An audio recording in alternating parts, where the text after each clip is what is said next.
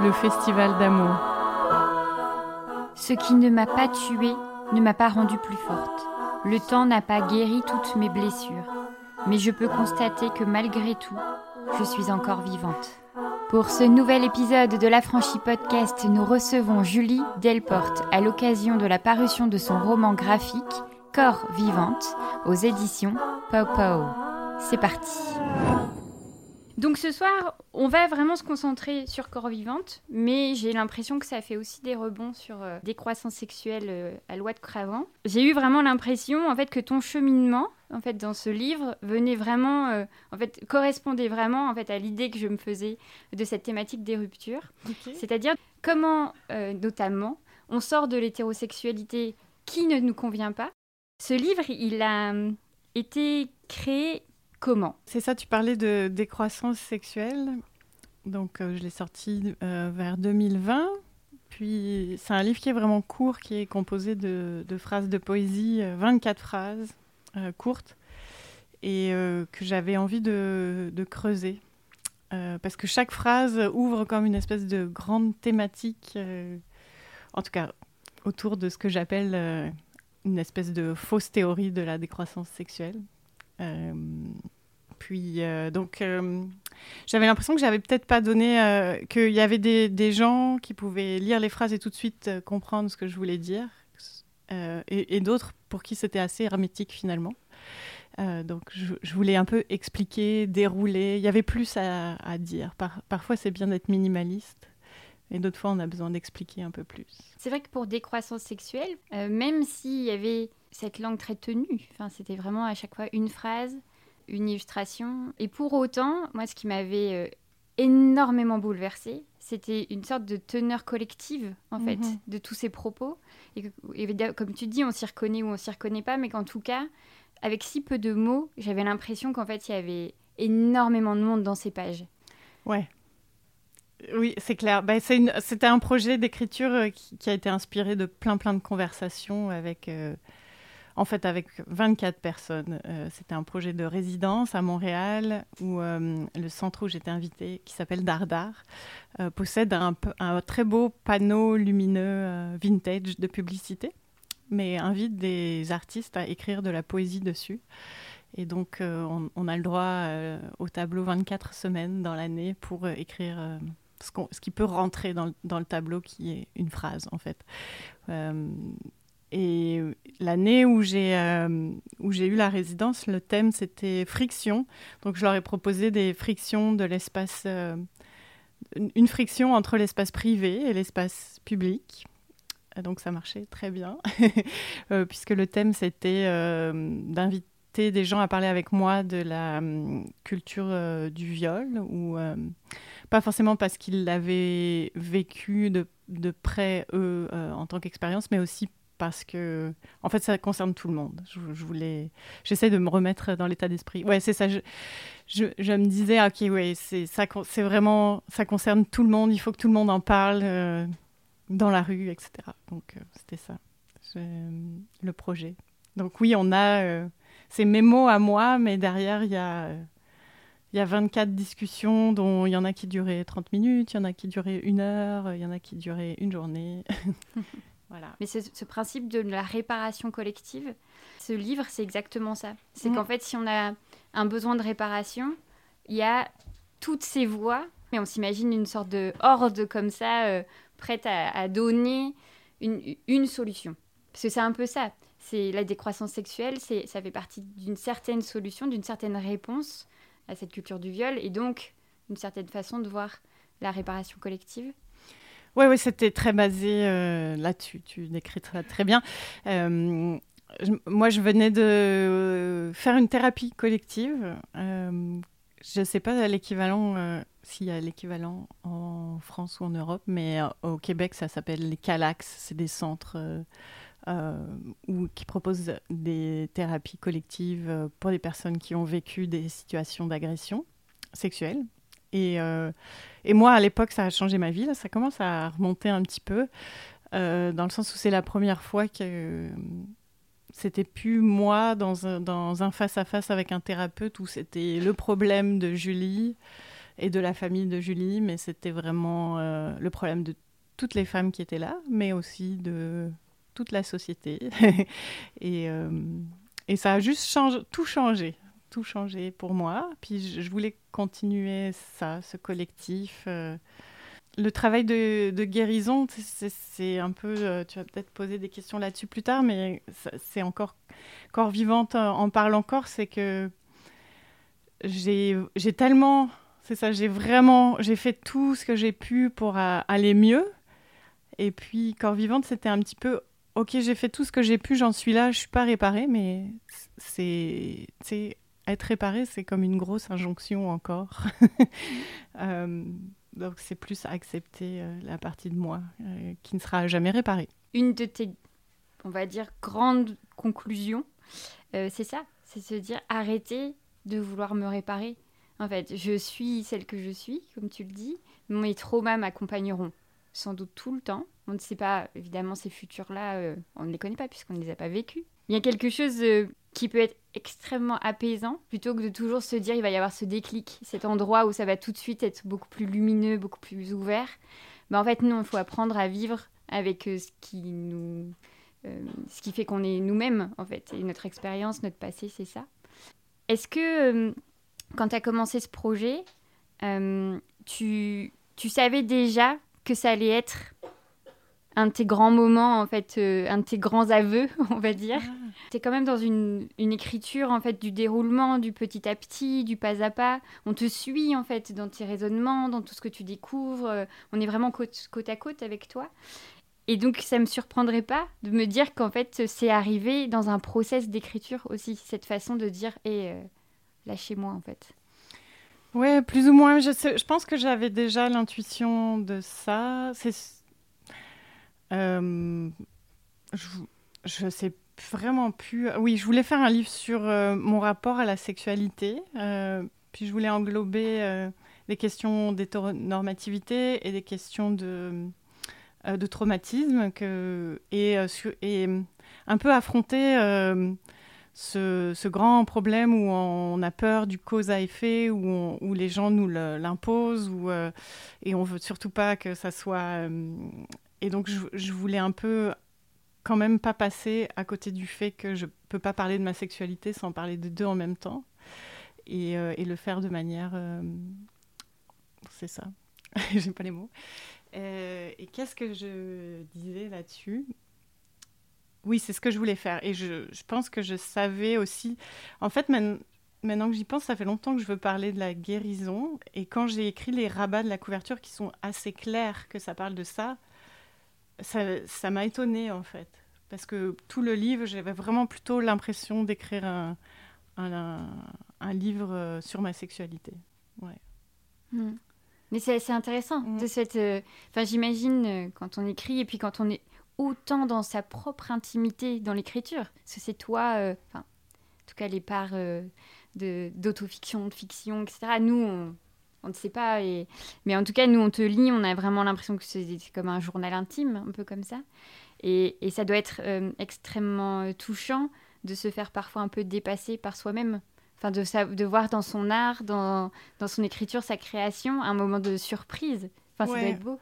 Bah, ça avait été très fort dans mes livres euh, précédents, mais surtout, moi aussi, je voulais l'emporter. Alors, celui-là, il m'a complètement dépassé. Et puis, quand je, je l'ai terminé, je l'ai relu. Et je, par exemple, très étonnée. Euh, la question de, d'avoir des enfants ou pas traverse absolument tout le livre et je ne l'ai jamais vu en l'écrivant.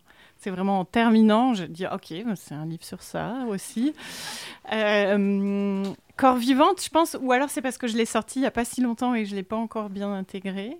Euh, mais euh, j'avais l'impression d'être vraiment plus consciente de ce que j'étais en train d'écrire, sauf euh, la, question de euh, ce, qui, parce que c'était plus un livre rétrospectif, c'était moins du journal. Mes autres, mes autres livres ont été écrits plus au jour le jour. Là, à un moment donné, je me suis assis avec mon sujet, puis j'ai tout écrit. Et le premier jet a été écrit en un mois, je pense. Donc, j'ai découvert beaucoup de choses quand même sur le rapport peut-être à l'enfance, mais aussi sur la question de, euh, de me sentir imposteur euh, en tant que personne euh, queer. là, vraiment, c'était, ça travaillait dans le livre. C'était en train de se passer, comme d'essayer de, se sentir légitime là-dedans et aussi de pas être la personne queer parfaite. C'est ça. Et puis de découvrir qu'en fait, c'était un enjeu pour beaucoup de monde. Je ne le savais pas. Je pensais que je vivais, que j'étais la seule à vivre ça. Mais dans les premiers retours que j'ai que j'ai eus, euh, des libraires qui avaient l'occasion de le lire, qui me disaient Ah, je me suis vraiment identifiée. Puis là, je demandais Ah oui, euh, quelle page euh Et on me sortait ça, l'histoire de la lesbienne bancale, où j'étais comme Ah ouais, en fait, c'est très commun ce sentiment-là. Ça, je l'ai découvert. Vraiment, la surprise de ce livre. Mais ce qui m'a beaucoup marqué, c'est ces premières pages, en effet, qui sont en noir et blanc, croquis noir et blanc. Euh, et qui à un moment donné sur une page sans texte passe au paysage couleur et où en fait notre regard en fait va un peu imaginer ce qu'il a envie d'imaginer. C'est des choses assez abstraites euh, qui feront sens un petit peu plus tard dans le livre. Toute cette première partie donc là tu parlais d'une certaine honte quand même d'une certaine de ce côté bancal ce décalage de pas savoir exactement euh, qui tu étais en tant que en tant que femme queer. Le fait de le dessiner en noir et blanc, sur ce trait-là, un peu épais comme ça, euh, d'esquisser en fait ses premiers rapports amoureux entre femmes, c'était une façon aussi pour toi peut-être de te lancer, de dire on y va. En fait, on est en train vraiment de parler d'un truc très concret, c'est que maintenant j'aime les femmes. Bah, ces pages-là en noir et blanc qui sont à langue de Chine, euh, en fait, elles sont, euh, elles sont vraiment euh, copiées, en tout cas copiées comme on peut, de, la scène finale du film dont je parle, Je tue elle de Chantal Ackerman. Donc comment je les ai faits Je crois que j'avais un petit projecteur, puis je l'ai projeté au mur et je faisais, je, dessinais ce qui avait été projeté, puis après je les ai refaits bien. donc c'est vraiment les, plans du, puis même le euh, c'est comme vraiment des petits inside. Euh, c'est écrit à la fin dans les notes, mais pour les gens qui connaîtraient super bien Chantal Ackerman, ça ouvre sur un paquet de sucre qui est euh, tout le début du film. Je tue elle, elle mange, elle mange juste du sucre à la petite cuillère. donc ça, j'ai, ouais, c'était un choix. J'arrivais pas. J'ai essayé de les faire au crayon de couleur ces pages-là, et j'y arrivais pas parce que le film est en noir et blanc. C'est bizarre, mais du coup, ça marchait pas pour moi je trouvais pas les couleurs. Et, euh, et après, je me suis, je, c'est venu naturellement, mais tout le, toute la structure du livre, moi je travaille beaucoup comme si je faisais le montage d'un film, qui serait comme un peu un film expérimental où euh, la narration c'est une voix off en fait, c'est ça serait comme si moi je parlais et les images sont des choses que j'aurais filmées, voilà, c'est des choses que j'ai vues. Et puis je prends des, des, morceaux de film comme ça. Donc le début c'est comme, euh, comme si je commençais avec euh, reprendre dans mon montage du Chantal Ackerman, quoi. C'est comme ça. Mhm. mais après, il n'y avait pas non de désir. Je ne sais pas pourquoi j'ai voulu commencer par ce sujet-là particulièrement. C'est intuitif. Mhm. Mais en même temps, ça, en fait, on est avec toi directement à cet endroit-là. Ouais. Et après, en fait, tu vas faire un petit retour en arrière sur tout ce process pour en arriver là. Euh, donc c'est un peu... Après, c'est une technique de narration aussi, de dire, euh, je vous préviens tout de suite, mais en fait, euh, mhm, avant d'arriver mhm. là, on va décortiquer ce qui s'est passé. Ouais. Et ce, que, ce qui m'a évidemment beaucoup touché en tant que libraire, c'est que tu vas aussi montrer les livres qui ont accompagné en fait toute cette réflexion. et ça, enfin c'est toujours super chouette en fait de montrer qu'un livre euh, peut complètement en fait euh, accompagner une transformation, enfin un changement, un, un éveil, un... Ah bah moi, tout ce qu'il y a dans mes livres ne pourrait pas exister sans toutes les lectures que j'ai faites. Donc, euh, c'est une manière de le... c'est comme vraiment une pensée collective. J'ai une amie qui est écrivaine à Montréal qui s'appelle Céline Hugebert qui a écrit Le Drap Blanc et une fois elle m'a dit, enfin où elle a dit, je l'écoutais comme ça parler, elle disait euh, j'ai l'impression d'écrire dans une pièce où tout le monde parle en même temps. C'est un, peu cette idée, euh, ouais, de, de, faire hommage en fait à une pensée collective qui se construit euh, aussi bien entre amitié entre personnes qui écrivent, mais aussi entre personnes qu'on lit, puis à travers euh, des générations. Euh, c'est ça, c'était important pour moi. Mm. Je trouve que cet endroit de donner envie de lire, parce qu'on a été totalement bouleversé, mm-hmm. c'est extrêmement beau. Et c'est un magnifique hommage, en fait, enfin, feu mage, à, toutes les autrices euh, que tu cites. Enfin, Wittig, bon, évidemment, Wittig. Euh, voilà. Ouais, ouais, ouais. Mais puis ça part du fait que. Et ça, ça, ça remonte, j'ai toujours du mal à me remettre euh, à ce moment-là. Mais c'est ça, j'ai eu un moment. ça, mais en écrivant, moi aussi, je voulais l'emporter, où je me suis rendu compte que euh, je n'avais jamais, on m'avait jamais donné à étudier un seul livre de femme dans ma scolarité, et même j'ai même étudié en lettres modernes euh, deux ans, et en deux ans, on, a vu un livre de Nathalie Sarraute, mais sinon c'était juste des hommes. Euh, absolument que des hommes, et ça m'a vraiment choqué. Alors maintenant c'est presque une évidence. Mais à l'époque, c'est waouh, tu sais, j'ai mis comme 30, plus de 30 ans à m'en rendre compte, là, je sais plus quel âge j'avais, mais. Euh, et donc, l'idée depuis, c'est de rattraper, quoi, de, de, lire les femmes et aussi de les citer pour que d'autres puissent les lire. Et je pense qu'on est beaucoup euh, à faire ça en ce moment. Mmh. J'ai parlé un petit peu euh, juste avant de ce passage à la couleur. Euh, et euh, le fameux, euh, la fameuse page dont après je, je voulais parler, c'était ce moment en fait où tu, donc tu réalises dans, dans, la narration hein, là, que tu as un intérêt particulier pour les femmes à ce moment-là du récit, tu questionnes un petit peu où c'est, ce qui s'y passe. Euh, tu, tu, tu, sais pas encore exactement en fait de quoi on parle, de quoi tu parles, et tu vas euh, euh, commencer en fait à explorer pas mal de d'art en fait qui représentent des vulves. Donc tu vas aller voir des, une expo, je crois que c'est ça. Hein. Mhm. et tu dis que tu avais besoin en fait de visualiser au maximum euh, de quoi on était en train vraiment de parler, puisque euh, si on raccroche, euh, tu parles de ta sexualité, ben là c'est typiquement comment on appréhende en fait la vulve d'une autre personne en fait. Mm. Et le fait de passer par l'art, et c'est à ce moment-là où dans ton dessin il y a des propositions graphiques qui vont être de plus en plus tendancieuses, où on va commencer à voir des vulves en fait un peu partout dans tes fleurs, dans tes paysages, dans... Hein ah c'est vous qui les voyez. Hein. On voit ce qu'on veut. Hein.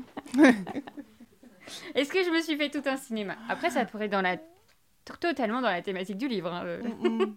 non, non, pas tout un cinéma, mais par contre, euh, c'est sûr qu'il y a, il y a énormément de jeux de projection dans ce livre-là. Il est assez... Euh, mais c'est drôle d'en parler en parlant du dessin, qui est très subjectif. Mais je pense aussi que plein de phrases, en fait il y a peu de détails biographiques précis. Euh, même quand tu racontes que j'ai besoin d'aller chercher des œuvres d'art, en fait, j'écris pas ça vraiment. Puis moi, à l'intérieur, je suis comme, c'est pas exactement ça, mais c'est pas grave, on s'en fout parce que l'idée, c'est que c'est vraiment que des, des, sentiments, un parcours que, que je décris, c'est assez vaporeux finalement, mais tout le monde peut y projeter des choses bien plus précises avec beaucoup d'imagination, je pense, et que le livre fonctionne comme ça où on a l'impression, je pense que beaucoup ont l'impression de, de lire qu'on parle d'eux parce qu'ils y projettent quelque chose. En tout cas, c'est assez. Euh, moi, ça me frappe beaucoup. mais euh, ouais, je suis pas allée forcément chercher non, des, des œuvres d'art là-dessus, mais ce qui s'est passé, si on, doit parler de vulve, je suis pas forcément très à l'aise, mais c'est le changement du regard, mais pas avant, mais c'est comme en découvrant la sexualité lesbienne. Euh, aussi être étonné d'en avoir si peu vu avant, d'en voir euh, en vrai dans le cadre d'une sexualité, et puis euh, du coup de les, de les remarquer, de les remarquer dans des fleurs, alors qu'avant, non, c'était pas dans... et je pense que c'est c'est des choses compliquées, mais c'est comme assez le propos de, de ce livre-là, c'est que chez moi, et je sais que ça marche comme ça chez d'autres personnes, et ça marche complètement différemment pour d'autres, c'est pas. Euh, et je pense que pendant longtemps, je me suis dit que j'étais pas lesbienne à cause de ça. C'est que c'est pas le, désir ou une obsession. Euh, euh, par exemple, j'aurais pensé il y a longtemps que si j'étais lesbienne, mettons, j'aurais déjà fantasmé sur les vulves avant de avoir envie d'avoir une sexualité avec les femmes. Et en fait, non, j'ai eu une sexualité sur les femmes et là, j'ai découvert qu'on pouvait aimer les vulves. C'est comme les choses. Euh, le ouais. mettons, le désir, pour moi, il s'est construit, il est passé par quelque chose d'intellectuel. Euh, j'avais pas les clés. J'avais pas les clés pour inventer euh, ouais, tout ça. Mais c'est exactement ce que tu dis, c'est ce côté que tu as aimé les femmes avant de les désirer. Mm-hmm. c'est une bonne façon de le, Ouais, de le dire. Ça, je, suis à peu près sûre que tu l'as presque écrit comme ça. Hein. Quand on dit ça, j'ai voulu aimer les femmes avant que je ne les désire. Il y a aussi cet endroit en fait de, représenter l'amour lesbien comme un endroit complètement différent de ce que tu as connu qui est l'hétérosexualité. On se retrouve à être dans des codes déjà écrits. On se dit bon bah en fait euh, ok on est censé euh, faire du sexe là maintenant, on est censé, euh, enfin bon, même si on n'a pas envie, on y va. Enfin, il y a quand même quelque chose, beaucoup du consentement, beaucoup de la passivité, au fil d'attendre. Enfin, le passé euh, hétérosexuel de beaucoup de femmes est quand même pas très glorieux. Et donc quand tu dis ça, euh, j'ai eu envie d'aimer les femmes. Moi, je le lis comme, euh, comme, comme un, petit Eldorado, en fait, de se dire, ça va être mieux, je suis sûre que ça va être mieux et apaisant et beaucoup plus respectueux et avec plus de dignité et plus de...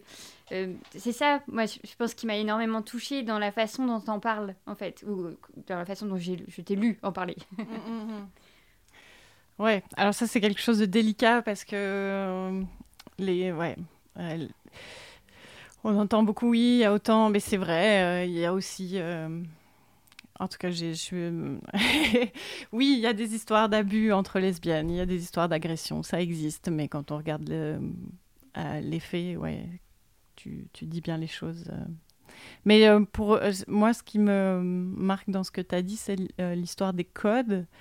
Je, puis là je le découvre en te parlant, en fait, c'était une chance de pas avoir de... C'était Tout le livre est comme, mon Dieu, j'ai pas eu de modèle lesbien, c'est l'enfer. Mais quand tu me parles là, je me dis, ah, il y a une petite chance avec ça, c'est que... Euh, du coup, toute mon hétérosexualité avant n'a été que répondre à des codes et venait pas du tout de moi, en fait, euh, venait du désir d'être normal, du désir d'être aimé, et aussi que je reproduisais tout ce que j'avais lu comme livre, tout ce que j'avais vu comme film.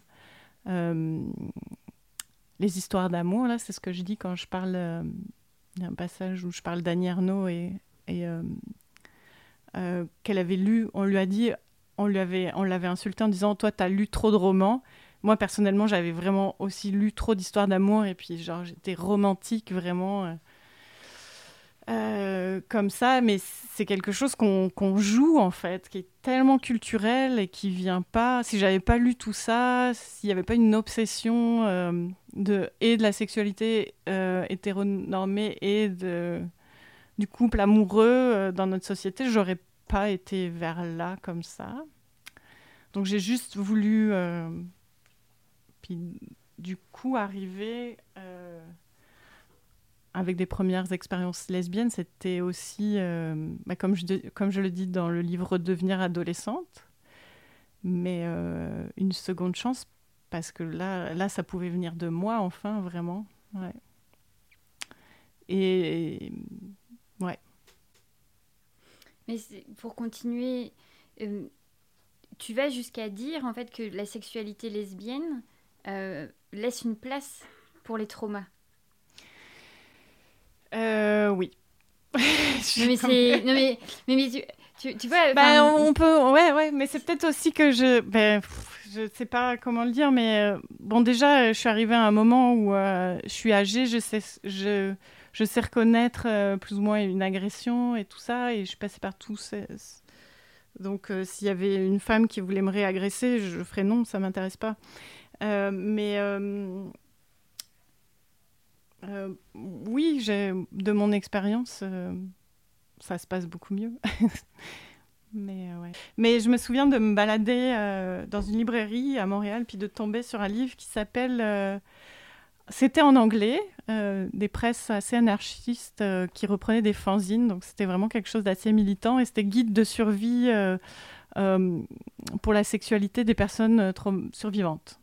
Et là, déjà, j'ai acheté ce livre, euh, je pense 2017-2018, puis euh, je découvrais le mot survivante, qui était comme. Euh, que les personnes qui avaient été agressées sexuellement s'identifiaient à ce mot-là, ou que ce mot-là existait. Et ensuite, ce, ce livre-là, c'était comme, ouais, ok, mais c'est...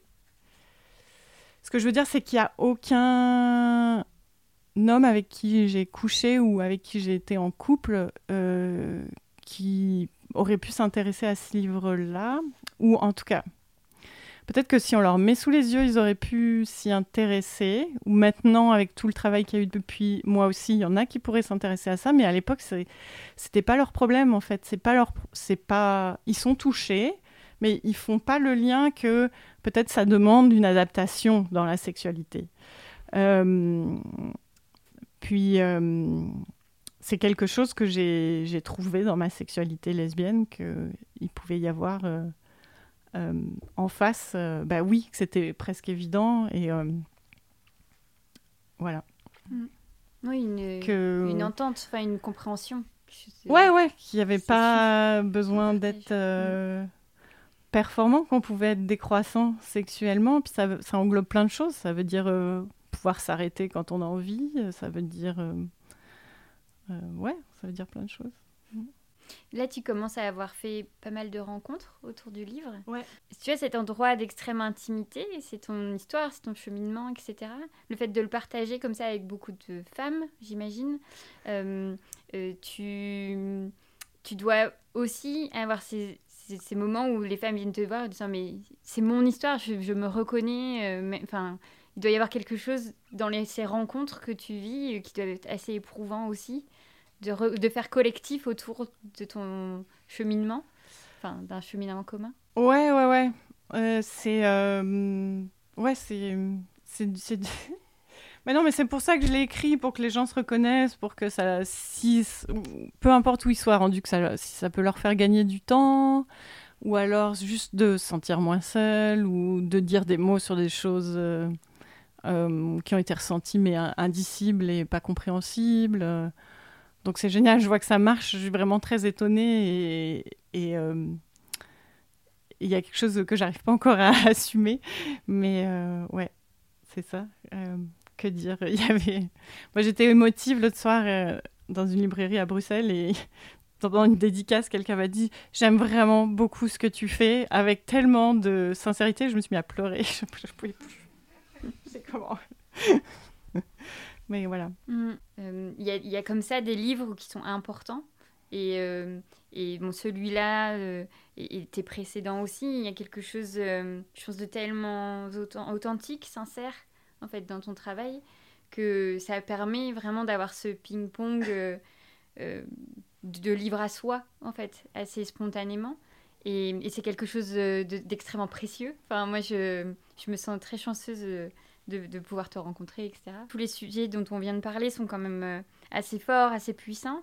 Euh, mais il y a beaucoup d'espoir, en fait, dans ton livre, beaucoup de positif aussi. Mhm. Et, je me dis, c'est exactement ça, en fait, qu'on a besoin de lire. Alors, après, on pourrait faire d'une manière assez short et dire euh, tout le monde lesbienne, hein Ouais, bah, il y a la... En fait, j'essaie de... de Ouais, bah je sais pas. Euh, en fait, tout le monde qui aurait envie peut. Ceux qui n'ont pas envie, bah n'y allez pas. Hein, je veux pas forcer personne. en tout cas, vous avez le droit d'essayer puis de vous tromper. Ça c'est euh, quelque chose qui m'a beaucoup euh, bloqué longtemps. Donc on va dire que bon, pour nos futurs désirables, parce que bon, on en est quand même là à essayer de les imaginer. C'est ça, on essaye, on peut se tromper, on et puis aussi, on, se dit qu'on peut quitter un certain modèle. Je me dis, euh, peut-être que pas tout le monde, en fait, euh, essaye d'imaginer autrement, autre chose.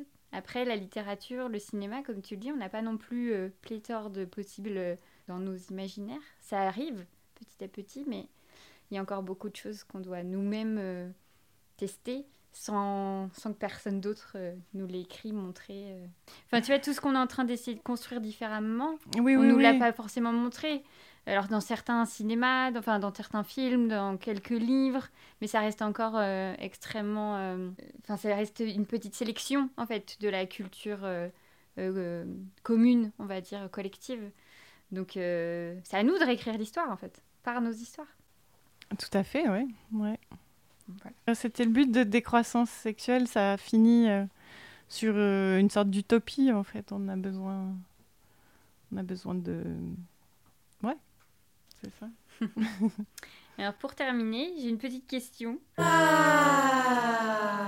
Quelle serait pour toi la sensation la plus forte en fait du sentiment amoureux? Un truc physique, je sais pas, euh, tu parles dedans des papillons dans le ventre par exemple. Sais un truc euh, comme ça euh, qui te dit c'est l'amour.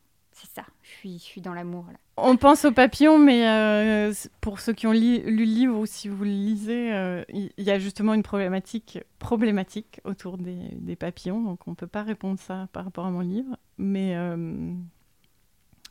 donc là, une sensation. ben. quelque chose. Mais c'est encore très intellectuel, mais c'est peut-être euh, la sensation d'être euh, vu pour qui on est, puis d'avoir l'impression de voir l'autre euh, pour qui elle est. Puis c'est comme encore... parfois, j'ai c'est de voir l'autre enfant, ou c'est comme tout un soi qui est déroulé de l'enfance. C'est pas juste une partie de soi, c'est comme si quelqu'un comprenait. Mm. je sais pas. Ouais. Tu vois la grande image de la personne. Tu la vois dans toute sa dimension euh, ouais, passé, présent, peut-être quelque chose du. Mm. Mm. C'est beau. Merci. Merci beaucoup, Julie. Alors, heureuse Vous venez d'écouter un nouvel épisode de La Franchie Podcast en compagnie de Julie Delporte à l'occasion de la parution de son roman graphique Corps vivante aux éditions Popo. Le Festival d'amour, c'est Soazic Courbet à la réalisation, Pierre-Antoine Naline à la création sonore, Sophie Sand, Séverine Cagnac et Léonie Young au chant et Chien Fou pour l'univers graphique.